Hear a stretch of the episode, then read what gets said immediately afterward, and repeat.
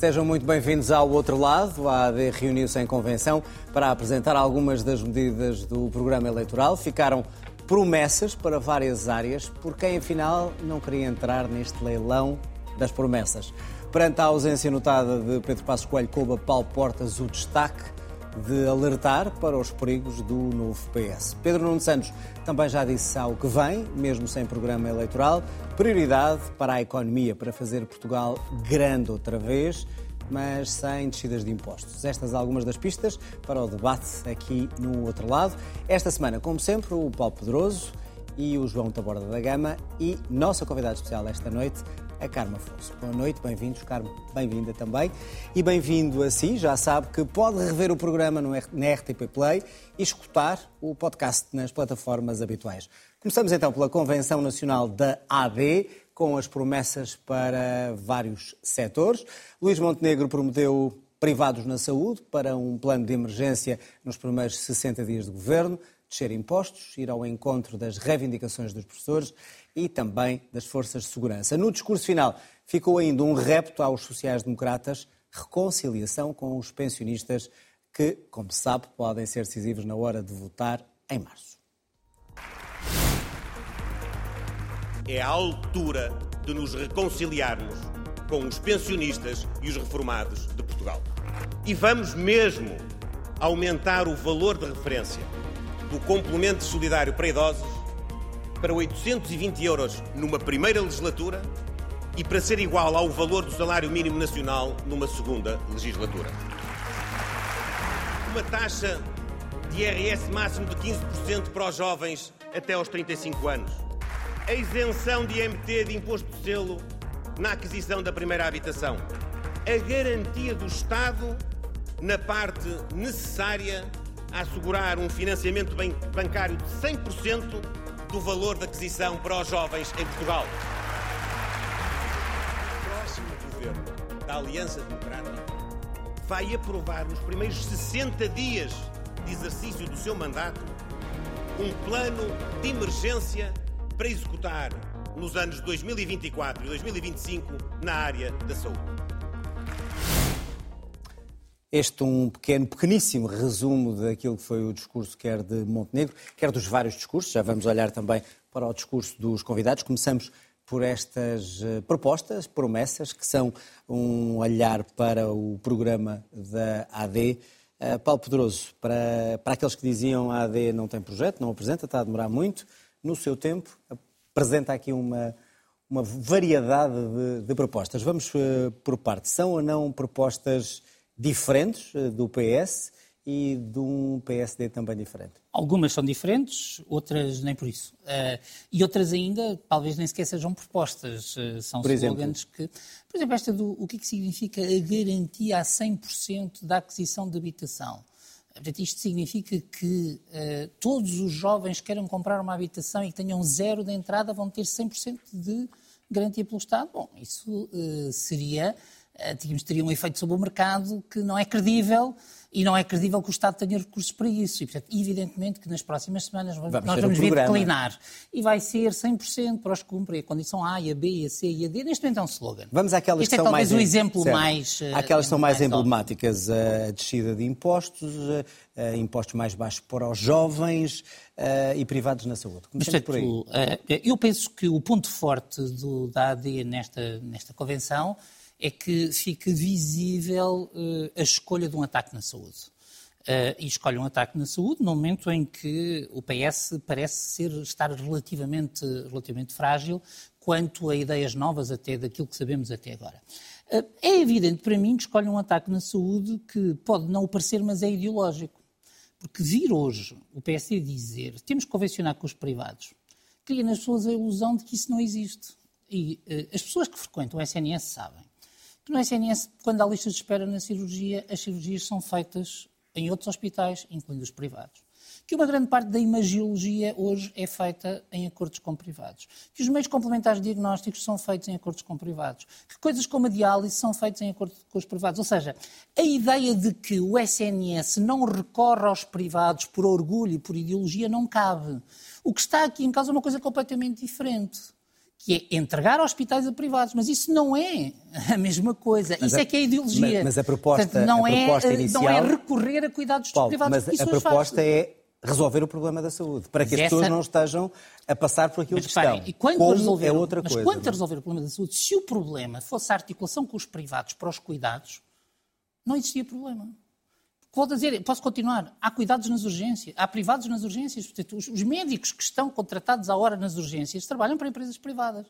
O problema, que é óbvio, parece-me, é que nós hoje não temos capacidade, hum, digamos, no sistema para responder em certos serviços muito localizados em tempo, mesmo recorrendo a privados. E, portanto, o que está aqui em causa é eh, misturar um problema real, que é acelerar a prestação de cuidados, se necessário com privados, como se faz há décadas, com um problema ideológico, que é aproveitar esta oportunidade para fazer regressar parcerias público-privadas e para entregar uma parte do Serviço Nacional de Saúde à gestão privada. Mas não é uma proposta diferente daquela ah, diferente que é. o PS ou o Governo tem não, feito até agora, é. que não o conseguiu diferente é. resolver? É. Agora, não tem, na minha opinião, nenhum contributo operacional para a questão dos, dos cuidados. Portanto, não depois, tem valor essa proposta? Uh, há, um, há um valor, quer dizer, vamos fazer um plano de emergência.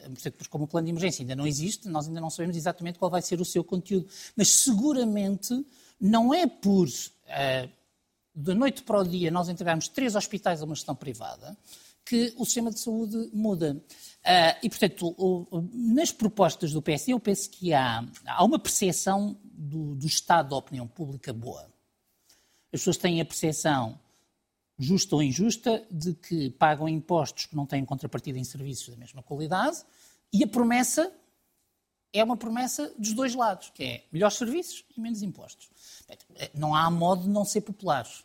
Portanto, há depois sempre há uma pergunta Mas a redução dos é... impostos é ou não uma proposta, neste Quais caso, impostos? mais concreto? Quais impostos? IRS, jovens, 15%. Mas qual é o imposto que mais afeta as classes médias baixas em Portugal? IRC não é IRS, também? É o IVA. E, portanto, é assim, nós temos que ter a percepção que a estrutura dos impostos para as pessoas não é a mesma segundo os escalões de rendimento. As pessoas dizem, ah, os... Mas então a solução é não mexer nos impostos? Não, não, mas, por exemplo, eu, eu, eu não tenho que vir aqui apresentar propostas. Claro, mas tivesse, obviamente, mas diria, estou, estou a confrontar um, com a situação. Há um exemplo muito simples, que é baixar o IVA. Portanto, o IVA é o imposto que mais penaliza a classe média em Portugal. Coisa que até agora Porque, o Governo não quis qualquer, fazer. Nem este, nem Sim? o próximo, parece. Mas, mas, se é para conversarmos sobre isto, pensemos nisto. Uh, portanto, qualquer pessoa que consuma tudo o que ganha, mesmo pague zero de IRS, paga em média 17, 18, 19% do seu rendimento em IVA. Para uma pessoa que consuma só 30% do que ganha, que são as pessoas de alto rendimento, o IVA é irrelevante, digamos, perde, perde, relevância, digamos, perde relevância na carga fiscal. E, portanto, se me dizem, os escalões intermédios do IRS devem descer? Devem. Mas é essa a questão essencial, do meu ponto de vista. Isso deveria ser compensado, por exemplo, com uh, os englobamentos obrigatórios para as pessoas de escalões mais altos. Portanto, uma pessoa que ganha imaginemos, 40% do seu trabalho, digamos que ganha uh, para o escalão dos 40%, em rendimentos do trabalho ou de pensões, paga 40% de IRS. Mas se o ganhar em ações ou em depósitos bancários, paga muito menos. Uh, e, portanto, uh, nós, se quisermos discutir a fiscalidade, ou seja, há um problema de fiscalidade em Portugal? Há a carga fiscal é distorcida sobre os segmentos mais baixos e a classe média. E nós discutimos muito como se fosse sobre a classe média alta e os segmentos Há mais algum altos. mérito nas propostas apresentadas? Há vários. não é que de repente não, elas ficaram reduzidas a nada. Uh, quer dizer, uh, uh, há vários e eu penso que o PSD levanta um debate sobre o complemento solidário para idosos, que independentemente da discussão do valor, eu não estou de acordo que se deva voltar à equiparação entre o complemento solidário para idosos e o salário mínimo garantido, porque o salário mínimo garantido é para, uh, digamos, no fundo, para uh, premiar o trabalho digno. Não é uma linha de pobreza. E isso abandonámos em 2007 e muito bem. E, portanto, a nossa linha de pobreza tem que, tem que ter que ver com um nível uh, de vida garantido que não tem que ver com a prestação de trabalho.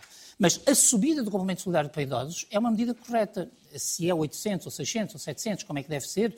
Eu diria, eh, faz-me sentido que o complemento solidário para idosos suba pelo menos até à nossa linha de pobreza, 60% do, do, rendimento mediano. E o PSD, digamos, tem uma proposta uh, nessa linha. Isto só para lhe dar um exemplo. O que também não é uh, despiciente, porque é evidente que o PSD percebe que tem uma grande fragilidade eleitoral junto dos idosos. E também acho foi, que... Foi honesto ouvir dizer vamos reconciliar-nos com os idosos? Foi um, com os pensionistas? Foi um pedido de vamos, vamos sentar outra vez, não é? Portanto, uh, demos um tempo, vamos sentar outra vez, porque a direita ficou muito prejudicada eleitoralmente e eu percebo. E hoje está pressionada pelo Chega, porque o Chega está a tentar, como não tem o lastro de ter estado entre 2011 eh, e 2015 no poder, está a tentar pressionar. Mas queria também dizer que há outra coisa.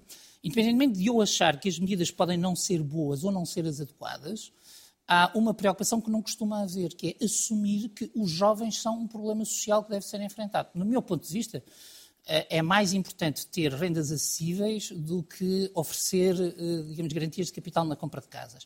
Era mais importante ter medidas contra a precariedade dos jovens, que é sobre quem incide a precariedade no emprego, e o PSD não falou. Mas a escolha dos temas foi bem feita. João, eh, olhando aqui para a análise que, que, que o Paulo fez, estas propostas do PSD, nomeadamente na fiscalidade e na saúde, acabam por não trazer novidade? Ou é mudar de facto as coisas em relação ao que está? Acho que estas propostas eh, tocam em dois pontos que o PSD elegeu como eh, alvos prioritários de reforma política eh, e de campanha eleitoral. E isso, como o Paulo também disse, vai totalmente àquilo que, ao encontro daquilo que são as preocupações hoje dos portugueses. Eh, que são os jovens que não param de emigrar e é os cuidados de saúde que estão, que estão num caos. A questão é se é eficaz a proposta e, e, portanto, apresentada. E, e, portanto, era preciso tratar disso, não é? E o PSD eh, começou a apresentar propostas concretas sobre essas, sobre essas duas matérias. Isso é positivo. Eh, é, desde logo, positivo em si. Um, sobre, sobre, as propostas, sobre as propostas concretas... Impostos, a descida dos impostos dessa maneira é de facto algo que pode mudar a situação, pode deixar mais rendimento, pode aliviar as famílias? A descida dos impostos para os jovens é, é algo que faz, que faz sentido, eh, que faz sentido no ponto de vista, digamos, de atrair e de fixar e de aumentar o salário disponível dos jovens. É esse efeito que vai ter, aumentar o salário eh, disponível dos jovens. É preciso fazer contas e perceber quantos é que, é que abrange e quantos é que estão ou seja, quantos jovens é que têm uma taxa de IRS superior a 15%, o que é que isso quer dizer até aos 35 anos. No início de carreira, poucos, mas 35 anos não é o início de carreira, já passaram 12 ou 13 anos dos inícios de carreira, ou 15, depende de quando o jovem começar a trabalhar, aí será, será bastante mais relevante e, portanto, eh, é, é preciso fazer essa segmentação eh, populacional, mas parece-me que, é uma, que é uma boa medida. O PSD volta à, à ideia da, da descida do IRC para atrair empresas, já disse aqui várias vezes que não é uma ideia que, como digamos, especialista da área fiscal me atrai minimamente, eh, mas é coerente com aquilo que o PSD tem defendido ao longo do tempo e que fez durante o governo, portanto era estranho que não o fizesse. É um sinal que dá às empresas, pelo menos é um sinal do ponto de vista eh, semântico, com certeza que dá. Em relação, a, em relação à saúde? Em relação à saúde, o PSD volta a, àquilo que é uh, uma ideia interessante, que é se é possível resolver o problema da saúde dos portugueses de outra forma, isso deve ser feito independentemente de concepções ideológicas.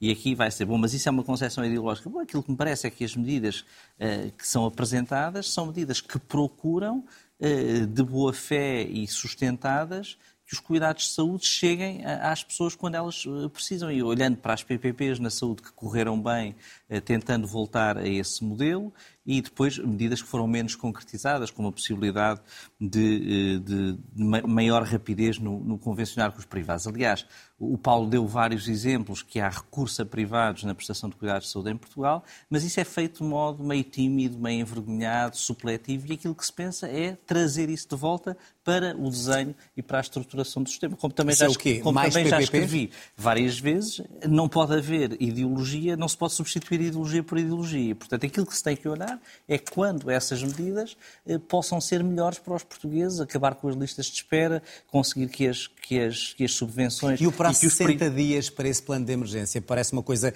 execuível ou é uma frase de campanha? Se já tiver a começar a ser pensado, parece-me execuível. Quanto mais depressa começar a ser desenhado, eh, melhor. Mas é, ou seja, aquilo que é sinalizar. Dias, aquilo é que é. Oh, teve 60 dias para resolver o problema dado por António Costa. Aquilo que é preciso, aquilo que é preciso fazer é, é olhar, é olhar para, para, os problemas e tentar, sem preconceitos ideológicos à esquerda ou à direita, a tentar, tentar resolvê-los. O Paulo há pouco não deu o exemplo. Há, há outro exemplo eh, de prestação de cuidados de saúde em articulação com os privados. Esse, porventura, que até funciona melhor do que os outros, que é a ADSE, que é possível que é o Estado, para os seus empregados, tem um sistema de seguro eh, que recorre à prestação de cuidados privados Uh, privados. E, portanto, não, não Portanto, onde é que está ter... a novidade da proposta do PSD? Se está em, já acontece... em, em, trazer isso, em trazer isso de forma mais sustentada para aqueles que não são funcionários públicos, porque esses já têm na ADSE. E, portanto, é, é, isso, que, é isso que se trata E aqui. a reconciliação com os pensionistas é, é um meia-culpa do, do, PSD e até que ponto é que uh, vai ter eco e vai retirar o receio dos pensionistas que têm receio ainda em votar a PSD? Não sei se vai retirar o receio, se não vai retirar o receio. Agora, o que me parece é que partimos de uma situação financeira de superávit orçamental e não partimos de uma situação financeira de outro governo socialista, déficit na ordem dos 20%, que é aquilo que levou às medidas de austeridade. E, portanto, muitas pessoas olharão para isso com distanciamento e perceberão que uma coisa é herdar uma situação financeira do, do Partido Socialista com 20% de déficit, outra coisa é herdar uma situação financeira do Partido Socialista com superávit e com contas equilibradas, que é, que é um facto que, que, a oposição, que o PSD também deve reconhecer como positivo. E, portanto, e, e deve daí retirar as medidas. Aliás, muitas destas medidas têm um custo fiscal que só é responsável serem apresentadas porque o ponto de partida das contas públicas é equilibrado. Carmo, durante muito tempo, nos últimos meses, havia sempre esta dúvida de onde é que está a diferença entre o PSD e o PS, eh, na forma como um governava, na forma como o outro fazia oposição. Ficou mais claro com esta convenção que o PS, e vamos esperar pelo programa, tem um, um programa completamente diferente deste PSD, que agora tem propostas diferentes ideologicamente e não só da esquerda? Eu acho que o PSD está numa uh, posição um bocadinho ingrata que é, uh, ao contrário do que, do que disse eh, agora o meu colega de painel, uh, não acho que o PSD tenha, deva ficar satisfeito e, e, e, se sinta satisfeito, porque afinal, eh, caso venha a formar governo, eh, vai herdar uma situação não de um déficit altíssimo, mas de uma situação de conforto e de uh, contas certas. Isso é o principal problema do PSD. Ou melhor, um dos principais problemas do PSD é precisamente as políticas que o Partido Socialista e este governo socialista têm vindo a desenvolver, na geringonça e também uh, na maioria absoluta, uh, acabaram por secar Uh, o que é o campo uh, de atuação do PSD. Mas estas desde propostas logo, não são já diferentes? Desde logo, desde logo, uh, pelas contas certas, é muito difícil quando o PS passa à lógica das contas certas, uh, o PSD afirmar-se num território político verdadeiramente diferente. E a partir daí começam uma série de problemas, porque, ok, nós temos agora aqui uh, uma grande diferença entre o PS e o PSD. Pedro Nuno Santos fala em sofisticar a economia e Uh, e uh, Luís Montenegro fala numa reforma fiscal, que basicamente a reforma fiscal é uma baixa dos impostos do IRC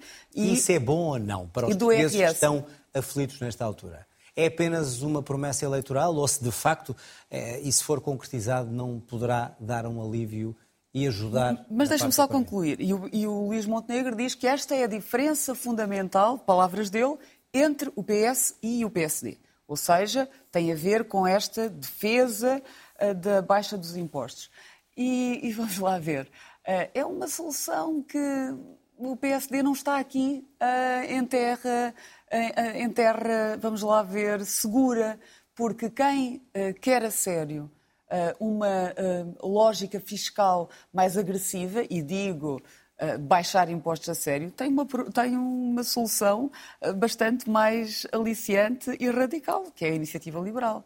Ou seja, não é bem. Uh, é uma proposta, mas não é bem onde o PSD consegue afirmar-se terminantemente. E eu mas tem que ser realista também. Eu não acho. Ou seja, eh, uma coisa é o que Sim, se quer há, fazer, outra coisa é aquilo que é execuível. Há uma percentagem relevante de portugueses, eventualmente agora menos, que acha que o programa de iniciativa liberal é razoável e que é viável. Não é de toda a minha opinião. De todo, eu acho que é Mas estas propostas eh, fiscais do PSD têm ou não mérito para aquele eleitorado que ele procura conquistar ou reconquistar? tem, tem mérito, mas, uh, novamente, ao contrário do meu, do meu colega que disse que nós temos que pensar uh, nas soluções sem uh, preconceitos ideológicos. E eu acho que, se fosse esse o caso, nós deveríamos, contra... devíamos em vez de ter um primeiro-ministro, devíamos, eleger, devíamos escolher um CEO com um apurado, com um apurado processo de recrutamento e escolhemos aqui a pessoa que tivesse mais aptidão para estas questões. Mas é bom que saiba gerir o país também, que não seja só político. Tem que saber gerir o é? país, mas não pode de todo Uh, está ser, não podemos de todo ser indiferentes às questões ideológicas. Não nisto, Quanto à questão da saúde? Nisto não podemos certamente. Não, questão da saúde, Carmen. Não, em, em, questão nenhuma. Por exemplo, na questão da saúde, o, o, que basicamente Luís Montenegro quer introduzir é os privados a colmatar uh, as falhas uh, do, dos serviços públicos. E eu acho que isso acaba por. Mas terá a ver com a minha visão Uh, ideológica também. Ideológica também. Eu acho que é o Estado que sai a perder nestas relações, porque... Mas se o Estado não tem conseguido até agora, de uma forma sozinho, e já com os privados que tem, como o Paulo falou, resolver os problemas, e vimos isto todos os dias quem vai a um hospital, Sim, eu acho que há um enorme... como é que se resolve? Não, eu acho que há um enorme trabalho por fazer. O que eu não acho é que esse trabalho seja exclusivamente ou principalmente uh, recorrer à articulação com os privados. Não acho todo. Acho que tem que se pensar numa lógica de uh, robustez e de melhoria do Serviço Nacional de Saúde. Isso, sem dúvida, o que é completamente diferente. E a proposta de reconciliar o PSD com os pensionistas? E a proposta que está eu em cima isso, Eu acho isso interessante. Ou seja, acho que as duas grandes apostas do PSD são reconquistar as pessoas com menores rendimentos, com os rendimentos mais baixos, e, e por isso este discurso todo sobre o salário mínimo nacional. Reparem que o Luís Montenegro é mais ambicioso neste crescendo do salário mínimo nacional do que o Pedro Nuno Santos. O Pedro Nuno Santos apontou para uh, mil euros em 2028 e o Luís Montenegro o que diz é mil, mil e cem. Ou seja, estamos aqui, uh, o Luís Montenegro está lançadíssimo no que diz respeito a captar estas pessoas com uh, rendimentos mais baixos. Não podemos esquecer-nos que estamos a falar de um milhão de pessoas. Ou seja, há aproximadamente um milhão de portugueses que recebe o salário mínimo nacional. E um salário mínimo nacional significa que, se ele não tivesse estipulado, como pretendia, por exemplo, a Iniciativa Liberal, que era uma proposta do seu programa, abolir o, o, o salário mínimo nacional e criar ali um local, ou seja, não existiria salário Claro, mínimo mas nacional. Não, olha com bom, não podemos olhar com bons olhos a um partido que quer aumentar ainda mais do que um partido de esquerda, neste caso, essa, essa proposta, ou seja, uh, com, com, como se dizia há pouco, é mais ambicioso Montenegro nessa proposta do que é Pedro Nuno Santos? É mais ambicioso. E isso mas... não é de olhar com bons olhos? Claro, não, eu. Claro que sim. Tudo o que tem a ver com aumentar o salário mínimo nacional, ou seja, garantir, porque aquelas pessoas que têm o salário mínimo nacional, se ele fosse mais baixo, era esse que ganhariam. Não há uma coincidência. Ou seja, poderiam estar a ganhar 600 euros se, se neste momento ele não tivesse aumentado para estes 800 e, e poucos euros ah, onde está fixado. Uh, e, portanto, eu sou sempre favorável então é uma boa a essa proposta. lógica. É uma boa essa lógica. Mas queria só dizer uma coisa. É, são duas coisas. É uh, reconquistar uh, pensionistas e reconquistar as pessoas com salários mais baixos. Ou seja, são duas, dois alvos. É tentar ganhar eleições. Não é o que fazem todos nesta altura, pergunto eu. Sim, mas o PS tem que manter este eleitorado e o PSD tem que conquistá-lo. Não é uma tarefa fácil. Paulo, em relação a, aos professores e às forças de segurança, uh, foi Luís Montenegro mais cauteloso? Foi. Porque... Sobretudo em relação às forças de segurança. Há uma coisa que passou... E porquê já agora?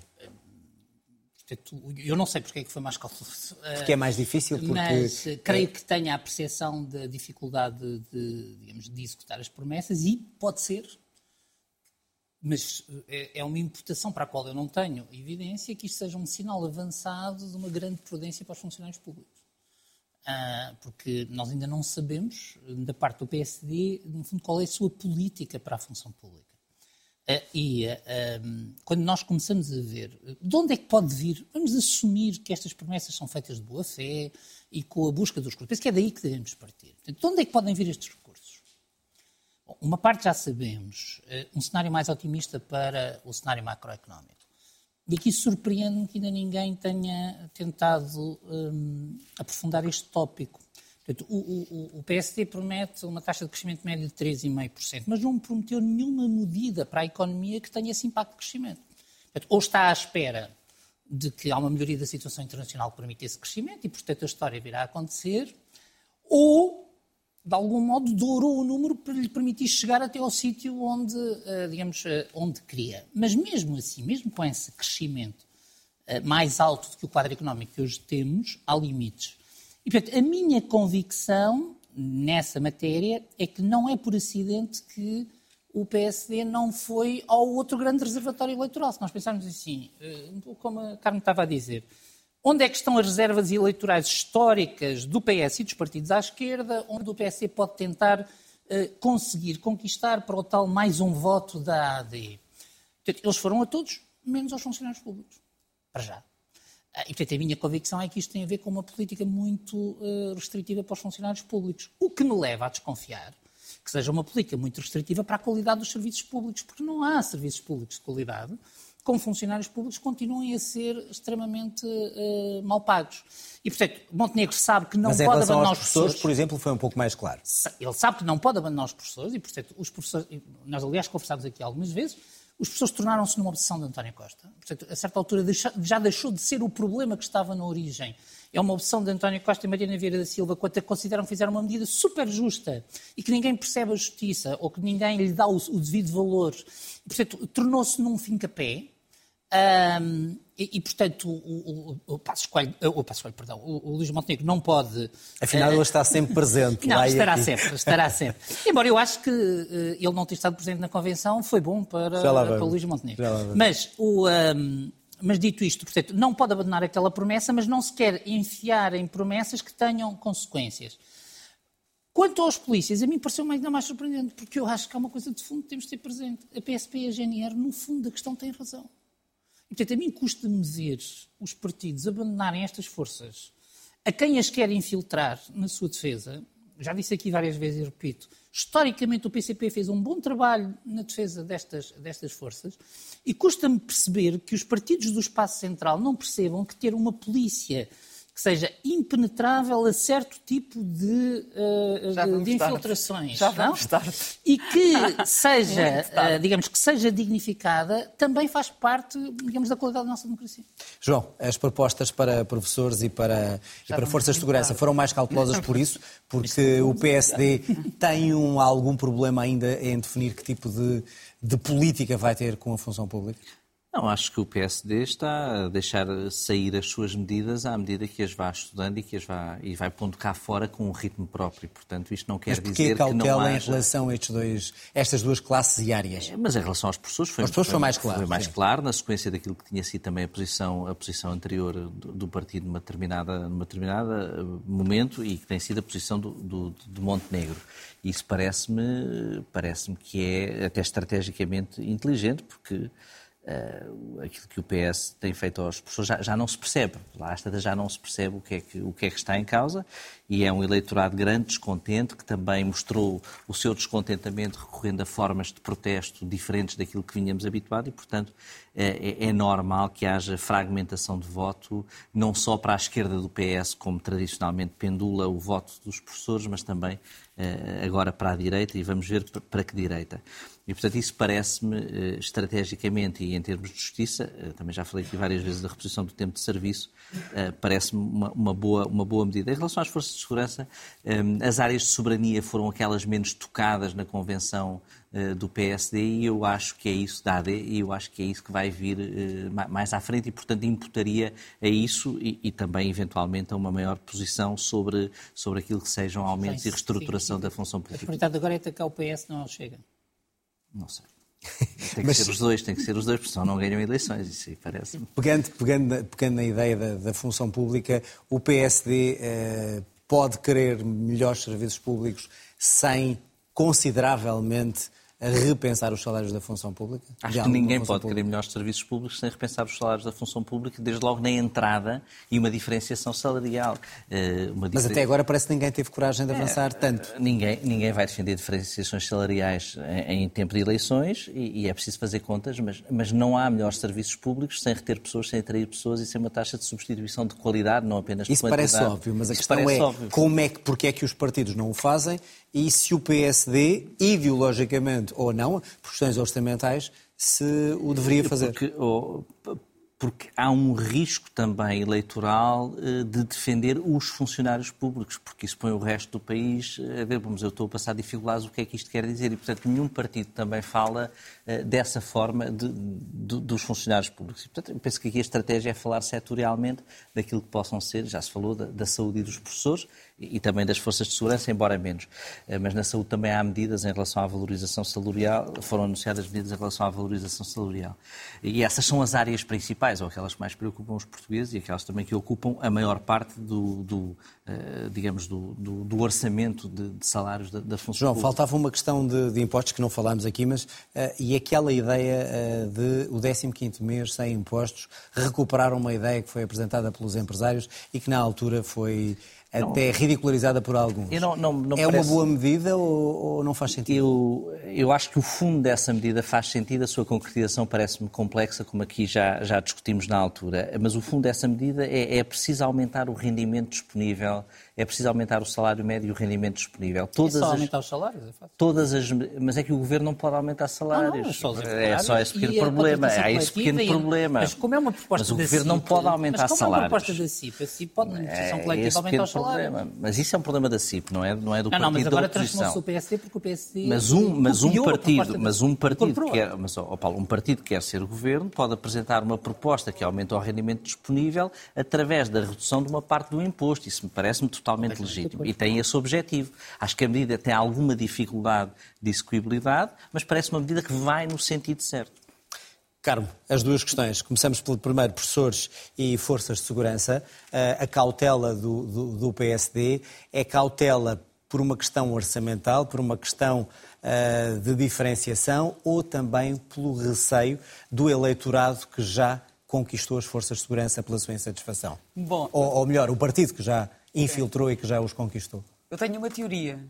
É só uma teoria. Vamos a ela. Eu acho, acho que a criação da AD uh, eh, já foi uma forma de criar, uh, vamos lá ver, uma separação e um distanciamento relativamente ao que foi uh, o governo de Pedro Passos Coelho. Ou seja, foi uma maneira do PSD dizer estamos aqui de outra maneira e de outra forma. Isto não é uh, paf, não é uh, aquilo que uh, traumatizou vi, os, os sobretudo funcionários públicos e pensionistas. Isto foi é, é, um trauma coletivo e seria uma grande dificuldade. Então, eu acho que o esforço que o PSD fez em ter tido esta ideia, vamos lá ver, é o que é, da, da Aliança Democrática, é mesmo para aproximar-se dos funcionários públicos, é para tentar vir sob outras vestes.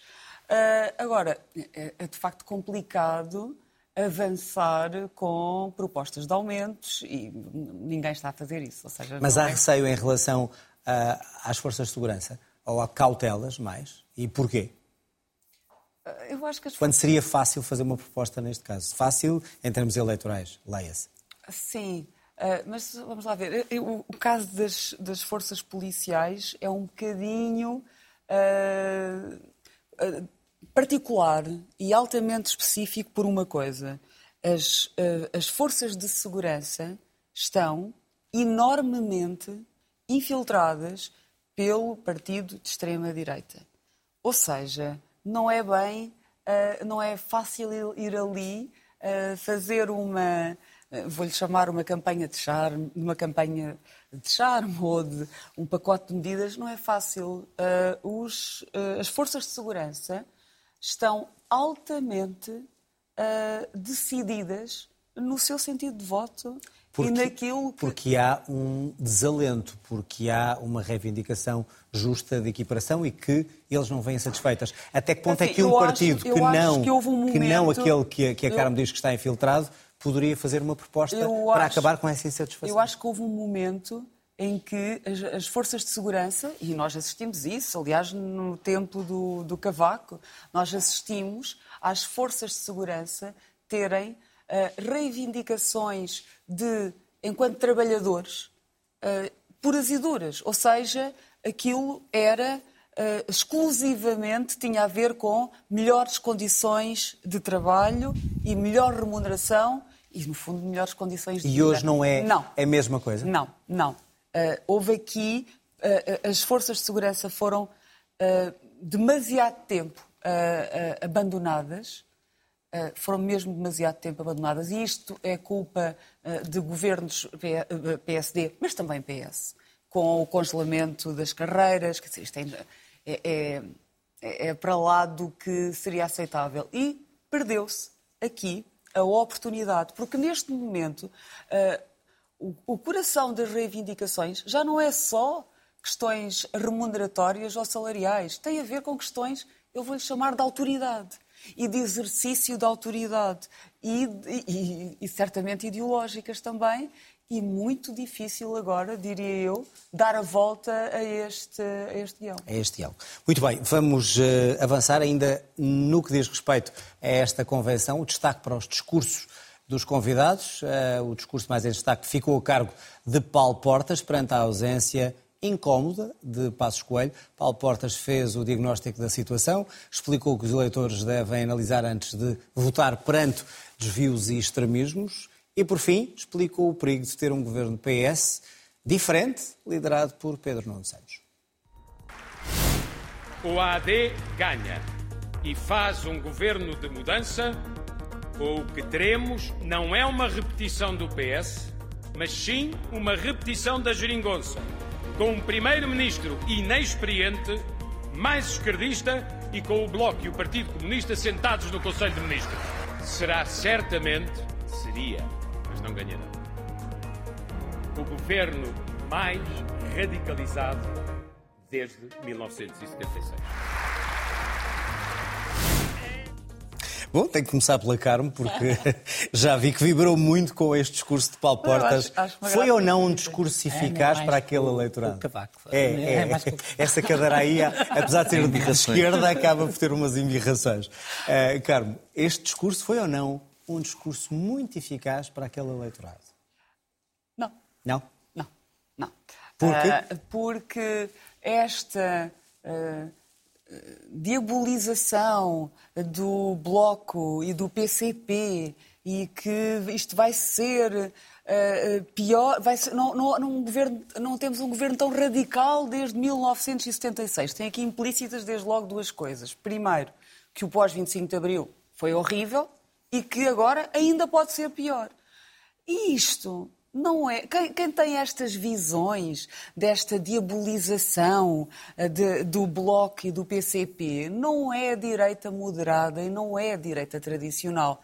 É, são as novas direitas. E, e poder-me-á dizer que. Então, mas o CDS? O CDS sempre partilhou desta visão, vamos lá ver, catastrofista de análise do pós-25 de Abril e, certamente, do susto de termos aqui uh, o Bloco e o PCP. Pois é, mas o eleitorado que tem essa uh, ou ideologia ou que, tem, ou que tece essas considerações, na verdade, fugiu para as novas direitas. Veja-se o que aconteceu ao CDS. O Mas não é uma deixou... forma de afastar o eleitorado que ainda tem dúvidas entre PSD uh, eh, e uh, votar no Chega, por exemplo? Ou seja, ao fazer este posicionamento, não ajuda essas pessoas mais à direita a dizer que têm ali outra solução? Eu acho que isso é aquela indecisão que o PSD ainda não, ainda não conseguiu decidir, o PSD. O que é que quer ser uh, não é quando for grande, é já aqui, já a seguir. Ainda não decidiu. Se uh, quer, de facto, uh, criar um espaço que, diferenciador do Chega, e por isso marcar bem a diferença, e ela, ela pode ser muito bem estabelecida, ou seja, claro que há espaço para a direita antifascista. Claro que sim. E claro que o PSD e a, a Nova AD poderiam fazê-lo. Que Paulo mas, Portas mas fez o no PSD, discurso. não. E o PSD hesita entre fazer isso e fazer uma segunda coisa, e essa sim foi a que Paulo Portas fez no seu discurso, que é disputar uh, eleitorado uh, com o Chega, de que forma? Uh, competindo, imitando, dando, dando usando as mesmas expressões, os subsidiodependentes. Uh, foi ele que inventou. Mas uh, não há nada de surpreendente. Não foi o Chega que inventou isso, foi Paulo Portas com os famosos ciganos do rendimento sim, sim, Não sim, havia sim. ainda sonhos de Chega em Sim, sim, sim. Mas vamos lá ver uma coisa. Neste momento, essa, uh, esse discurso está completamente tatuado no Chega e é impossível Portanto, o discurso disputar... de Paulo Portas, que foi tão aplaudido, tão elogiado, não teve mérito Foi aplaudido e elogiado numa sala uh, da Com AD. pessoas do PSD, não é? numa sala da AD, em que estão, também o Pedro Santana Lopes foi super aplaudido. E se me perguntar uh, qual é uh, o sentido que tem uma pessoa que já abandonou o partido e criou outro para fazer frente, uh, estar ali como filho pródigo, eu acho que não, não, faz sentido nenhum. Esse critério do Paulo Portas ter sido muito aplaudido é, é um critério peço desculpa, fraquíssimo, fraquíssimo. João, Paulo Portas foi o melhor discurso ou não? Ou pelo menos aquele que, que levou mais adeptos ao, ao delírio? Eu acho que é, eu acho que esta convenção foi, foi muito foi, foi bem organizada e correu bem ao PSD. Ainda não dissemos esta esta parte mais genérica e mais geral, mas acho que isto, as coisas continuam, os eventos, os, os momentos continuam a correr bem na dinâmica de vitória em que o PSD parece estar aqui uma palavra especial ao Pedro Reis, que organizou, que organizou e que montou este, este, este, este programa. Discurso de Paulo Portas. E, e, e fê-lo, e isto é, vou chegar ao Paulo Portas já, e fê-lo tentando abranger aquilo que são as várias sensibilidades e aquilo que podem ser os vários públicos, digamos, que podem andar um pouco desavindos com o PSD tradicional ou com o PSD dos últimos anos, por exemplo, da liderança de Rui Rio. E, e fê-lo uh, de uma forma especial com o protagonismo que foi dado a Paulo Portas, como é óbvio, aproveitou bem, porque sempre fez isso muito bem e, e está, e está em grande forma. E, deu... Fez bem em, em colocar a esquerda mais à esquerda, falar alguém da impreparação, alguém tinha de fazer esse papel do e alguém... medo do Partido Comunista e do Bloco de Esquerda no Conselho de Ministros. Alguém tinha de fazer, de fazer esse papel e Paulo Portas fez bem, porque, e aí eu, eu acho que há uma quantidade de moderados em Portugal indecisos a quem aquele discurso diz alguma coisa e que se revêem nesse discurso. E, e, e Paulo Portas fez muito bem, deu ali uma linha, uma linha de pensamento, e a linha de pensamento é a geringonça com António Costa, que tinha mão forte na geringonça, que era um político batido e experiente, e que ao mesmo tempo acreditava e não acreditava nada em muito do que os partidos da geringonça representavam, era uma coisa. Agora temos alguém que é impreparado. É como cozinhar com muitos condimentos, fazer um prato e meter para lá tomilho e anis e tudo e haver um bom cozinheiro e aquilo não se sente, ou haver um cozinheiro que é inexperiente e aquilo sabe tudo a tomilho e a anis e não sabe nada ao prato que devia saber.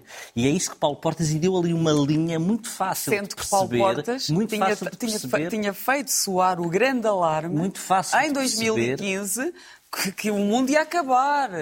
Que Mas isto ia pode ser, acabar que, várias que Portugal ia perder a credibilidade. portanto, deu- o António Costa ia fazer deu quando essa linha- Bruxelas entrasse em colisão com o Bloco. deu essa linha e, portanto, trazer, trazer. Porque agora temos um Primeiro-Ministro que acredita naqueles partidos. Temos um candidato a Primeiro-Ministro que acredita Ah, naqueles julgava que já tinha sido eleito, que agora de acredita- repente. que, Paulo Portas também assim, que acredita, naquele, que acredita naqueles partidos. Isso é mais perigoso e as pessoas percebem isso. Isso é bastante mais perigoso. É bastante mais perigoso. Isso, é- isso parece-me. pare- Para quem não queira aqueles programas, é mais perigoso. Para quem quer, é, é o ideal. Isso Portanto, está- Paulo está Portas fez o melhor discurso. Fez um discurso que deu uma linha ideológica nesta que ainda não tinha sido dita, porque ainda não tinha sido dito, porque é- é- ele, ele é sempre muito bom nisto, que é, é a geringonça com um inexperiente ao leme. É muito mais perigoso do que o outro, que era um político eh, batido. E resulta? Eu acho que fala a uma quantidade de moderados que estão indecisos e que têm medo do que possa ser aquilo que Pedro Nuno Santos faça à frente do governo. Fez esquecer a ausência de Pedro Passos Coelho? Acho que não houve a ausência de Pedro Passos Coelho. Teve muito presente pela presença, Houve a sua presença pela Mas ausência. incomodou. Incomoda e não incomoda também. Há ali muita gente muito próxima de Pedro Passos Coelho que ele não precisa de lá estar para estar e é sempre uma referência do, do PSD. Isso não, não me parece que haja esse problema e, aliás, essa parte também correu bem. Paulo, correu bem o discurso de Paulo Portas? Eu penso que correu bem, embora não, não, não pelas mesmas razões que quer, quer o João, quer, quer a Carmen. Uh, eu, eu, primeiro penso que a ausência de Passos Coelho uh, demonstra uma preocupação que a AD vai ter que é de uh, continuar a deixar claro que vai apelar ao, voto útil de direita. Ou seja, vai apelar à não dispersão de voto pela direita e vai procurar atrair o eleitorado que está entre a AD e o Chega. E é aqui que eu acho que o discurso de Paulo Portas é eficaz. O discurso de Paulo Portas não é para a direita moderada, o discurso de Paulo Portas é para aquilo que ele sempre fez à direita, portanto, que é o contributo de procurar trazer para o sistema segmentos que estão nas franjas do sistema, que com o desaparecimento de Paulo Portas e o descalabro do CDS desapareceram do CDS e são uma parte. Mas que estão todos, no Chega? E são uma parte dos eleitores do Chega. E para esses eleitores, eu acho que ele eh, fez um elemento essencial. Portanto, quer dizer, se não querem que a esquerda governe, e depois põe os condimentos todos para tornar mais apelativo. Mas no núcleo essencial é, se não querem que a esquerda governe, tem que votar AD. Uh, e isto é um argumento que a AD vai ter que repetir uh, até ao limite e que colide com o que Pedro Passos Coelho se percebeu que queria que a AD dissesse, que é o Chega é um partido como os outros. A AD não pode ao mesmo tempo uh, defender um voto útil de direita e dizer que o Chega é um partido como os outros. E, portanto, Paulo Portas, do portanto, meu ponto de foi vista... cómodo não estar Pedro Passos Coelho? Eu acho que Pedro Passos Coelho estar calado é muito cómodo, porque também estou convencido do que se conhece dele, que não vai dizer o contrário do que pensa daqui até às eleições, e, portanto, o melhor que Pedro Passos Coelho pode fazer pela AD é continuar calado, uh, digamos, e não, e não presente. E, e Paulo Portas deu o mote para o discurso do CDS, digamos que ainda não tinha encontrado espaço e até já tinha feito algumas asneiras táticas. Uh, portanto, o discurso para o CDS, que é o dizer a direita, se quiserem, que é de direita, tem que se mobilizar para ser governo. Depois, quanto a. Paulo Portas é um bom comunicador político e quanto ao modo como descreveu Pedro Santos, uh, ele dá uh, também uh, um argumento ao eleitorado moderado.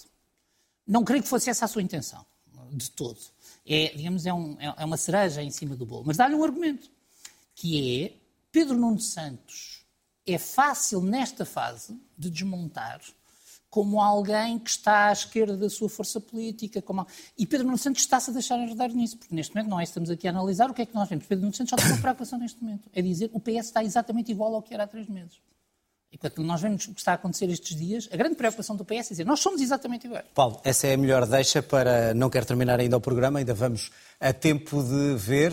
Esperamos neste momento pelas listas do PS, eh, mas Pedro Nuno Santos tem estado a escutar economistas e especialistas em vários setores.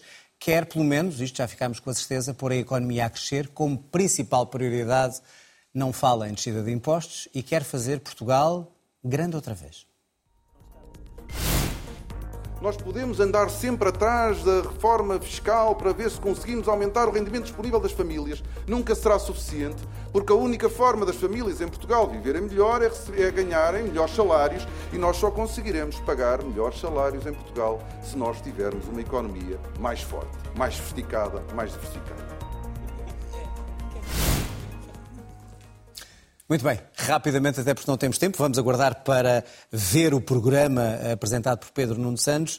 Uh, o que é isto da prioridade de ser fazer a economia crescer? Não sabemos ainda muito bem como e tornar Portugal grande outra vez.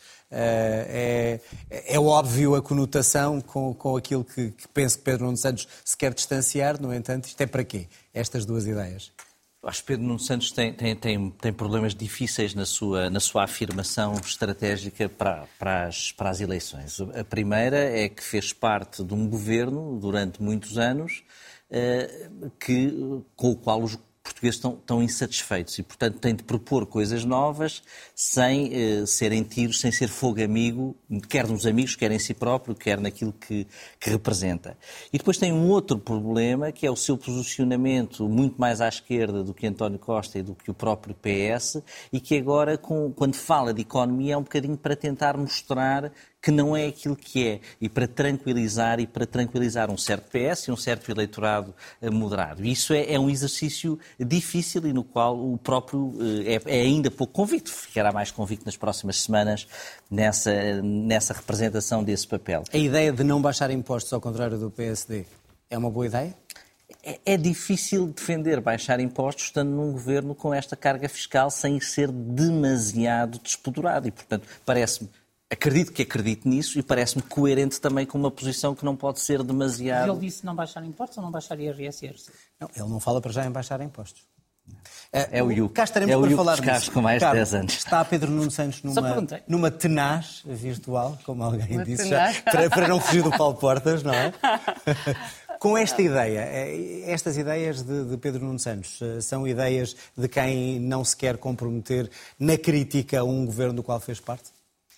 Mas eu, eu acho que ele, nesse aspecto, tem conseguido. Ou seja, eu acho que a frase que, que- de que falaram há pouco, de fazer Portugal grande outra vez, acho que assim, não- eu, eu própria gostava de perguntar porquê. porquê? Eu não tenho nenhuma explicação, não sei se tem. Eu não tenho. Acho que, acho que foi uma infelicidade a frase. Ah, não, não, não, não posso ver de outra maneira. Agora, neste e a prioridade da economia crescer e não, por exemplo, salários em melhor qualidade. É através da economia crescer que chega aos salários. Sim. Não deveria ter feito ao contrário? Certo, certo. Mas isso é uma visão que eu acho que é bastante. que não, não acho que seja uma, uma visão hum, curta. Ou seja, vamos lá ver, esta coisa de eh, dar, melhor, dar melhores condições de vida, porque é sempre isto que está em causa, eh, baixando impostos, nós sabemos que isto é um cobertor que eh, tapa, tapa de um lado e, e já está a destapar do outro. Não há milagres. Não, não há milagres. Isto significa uma descida de impostos, tem de significar necessariamente uma descida na qualidade eh, dos serviços públicos e uma descida na capacidade do Estado de intervir e de eh, dar resposta às pessoas. E, vamos lá ver. eh, esta- estas descidas todas, nós, as pessoas que ganham mal em Portugal não pagam impostos. As pessoas que, que- que ganham, que ganham menos, e não precisamos de ir ao salário mínimo nacional, eh, não têm, eh, não, não, não pagam impostos. Portanto, normalmente caminho- têm uma certo. devolução, têm uma devolução, normalmente, têm uma devolução naquilo que, que foi retido. E isto é a realidade da maior parte dos portugueses. Cá estaremos Ou para olhar seja- para- para o- seja, para o programa não do é, PS. não é, não acho nada que seja uma estratégia ao lado a dizer que tem esta aposta na economia e numa maior eh, seletividade eh, relativamente às- aos incentivos que dá e a quem dá e relativamente às, Portanto, às empresas certo, que apoia. Aí, aí sim, claro que sim. para claro ouvir o que Paulo. sim. Paulo, eh, está, está ou não eh, Pedro Nuno Santos condicionado pela, pela crítica que não quer fazer ao governo de que fez parte Mas e a mudança eu que ele penso quer este fazer? é o ponto onde ele esteve melhor até agora, desde, desde o Congresso do PS, que é dizer uma sociedade, digamos, uma sociedade boa, se quisermos, é uma sociedade que cresce distribuindo justamente o rendimento. E às vezes pensa-se que a esquerda se esquece de preocupar com crescer. E Pedro Nuno Santos veio pôr essa tónica ao dizer eu quero ter uma estratégia de crescimento seletivo. É uma ilusão pensar que se cresce descendo impostos. É uma ilusão liberal, no caso português, é uma ilusão que julgo que tem um efeito eleitoral. O que nos, cre... o que nos faz, digamos, viver melhor é poder, digamos, ter melhores serviços e coletar mais impostos sem ter que aumentar as taxas porque aumentou a riqueza do país. E esse é o problema dos nossos nos últimos 20 anos, é termos, não estarmos a crescer tanto quanto achamos que podíamos. Eu estou curioso de ver como é que Pedro Nuno Santos concretiza, mas esta ideia de investimento prioritário seletivo, de alto, digamos, de alto retorno, já foi tentada em modelo, e com sucesso em alguns casos, em modelos sociopolíticos muito distintos. Eh, e, portanto, e creio que, que, que, pelo contrário, esta é, neste momento, a única proposta concreta em cima da mesa sobre como romper o nosso modelo de desenvolvimento. Vamos aguardar para conhecer melhor este programa, este programa eleitoral do PS. Carmo, obrigado. Obrigado Obrigada. a, a todos. Já sabe, termina aqui mais um programa do outro lado. Pode rever o programa na RTP Play ou escutar o podcast nas plataformas habituais. Tenha uma boa noite e até para a semana.